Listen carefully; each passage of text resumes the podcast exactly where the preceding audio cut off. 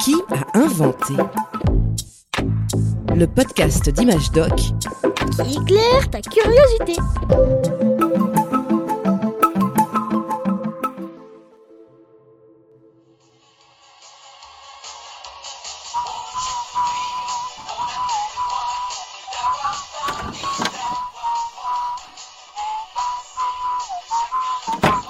Mais ça, ça me dit quelque chose, cette musique.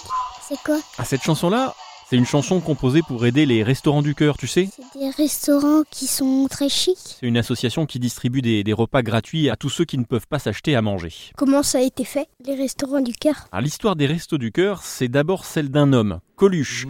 Lui, il aurait plutôt dit d'ailleurs, c'est l'histoire d'un mec. Il aimait bien parler comme ça, Coluche, dans ses sketchs. C'était plutôt un comédien? Oui, exactement, il était humoriste, acteur. Son vrai nom, c'était Michel Colucci. Sur scène, il se faisait appeler Coluche. Il est devenu très populaire dans les années euh, 70-80, où il faisait des spectacles, animait des émissions de radio ou encore de télévision. Pourquoi il a eu cette idée-là? Eh bien, pour aider ceux qui ont faim, tout simplement. Au début des années 1980, on commence à prendre conscience qu'il y a de plus en plus de pauvres dans le monde. Coluche est notamment ému par la famine qui touche l'Éthiopie, un pays d'Afrique, alors que dans le même temps, dans les pays riches, en Europe, on détruit de la nourriture invendue dans les supermarchés ou les cantines. Et il commence à en parler dans ses sketchs. Il y a des mecs qui meurent de la famine pendant qu'on est à table. Arrêtez Les mecs qui meurent de la famine, on leur passe pas des images de mecs qui sont en train de bouffer Coluche utilise l'humour pour parler de situations graves, mais il veut faire plus. Avec d'autres artistes, des chanteurs, des comédiens, ils enregistrent une chanson et reversent l'argent des concerts ou des ventes de disques pour aider à lutter contre la famine.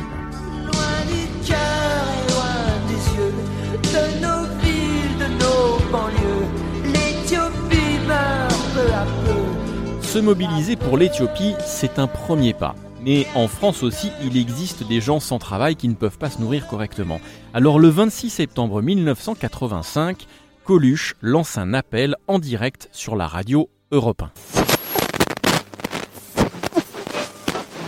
J'ai une petite idée comme ça. Si des fois il y a des marques qui m'entendent, s'il y a des gens qui sont intéressés pour sponsoriser une cantine gratuite, qu'on pourrait commencer à faire à Paris, et puis qu'on étalerait dans les grandes villes de France, nous, on est prêt à aider une entreprise comme ça, qui ferait un resto qui aurait comme ambition au départ de servir euh, 2000 à 3000 repas par jour gratuitement. L'idée est assez simple. Plutôt que de jeter ou de détruire la nourriture, donnons-la à ceux qui en ont besoin. En quelques semaines, Coluche et ses amis se mettent donc au travail. Ils créent d'abord une association. Comment qu'on pourrait l'appeler? Les cantines de l'espoir? Non. Les restaurants du cœur. Des entreprises répondent à son appel et donnent de la nourriture. Deux mois plus tard, en plein hiver, avec l'aide de bénévoles, l'humoriste commence à distribuer les premiers repas gratuits à Paris, c'est d'accord. Et Pierre, est-ce que tu peux comme tu peux l'entendre dans ce reportage diffusé à l'époque à la télévision. On s'active dans l'ombre de Coluche. Il y a la télévision, c'est formidable. Rapidement, les restos ouvrent leurs cantines solidaires dans différentes régions de France. Pour récolter de l'argent, Coluche a alors l'idée de faire comme pour l'Éthiopie, vendre des disques. Il va voir l'un des chanteurs les plus populaires de l'époque, un certain Jean-Jacques Goldman. Salut Jean-Jacques Il nous faudrait une chanson pour les restos du cœur. Eh, un truc qui cartonne, hein Qui nous fasse gagner beaucoup d'argent Toi, tu sais faire Goldman lui demande pour quand il doit composer la chanson. Coluche lui répond La semaine prochaine Bah dis donc, ça fait pas beaucoup de temps. Trois jours plus tard, la chanson est prête et Coluche enregistre le début lui-même. Moi, je file à rencard à ceux qui n'ont plus rien. Sans idéologie, discours ou baratin. On vous promettra pas les toujours du grand soir, mais juste pour l'hiver, à manger et à boire. Aujourd'hui, on n'a plus le droit ni d'avoir faim ni d'avoir froid. La chanson sort en février 1986. Elle devient l'hymne des restaurants du cœur. Quelques mois plus tard, Coluche meurt dans un accident de la route à moto. Mais ses idées sont toujours vivantes. Des célébrités, des chanteurs, des humoristes, des comédiens, des sportifs ont poursuivi son projet. Ils se font appeler les Enfoirés et proposent chaque année un grand spectacle pour aider les restos du cœur. Aujourd'hui encore, des milliers de bénévoles s'activent chaque année pour distribuer des repas gratuits à ceux qui ont faim.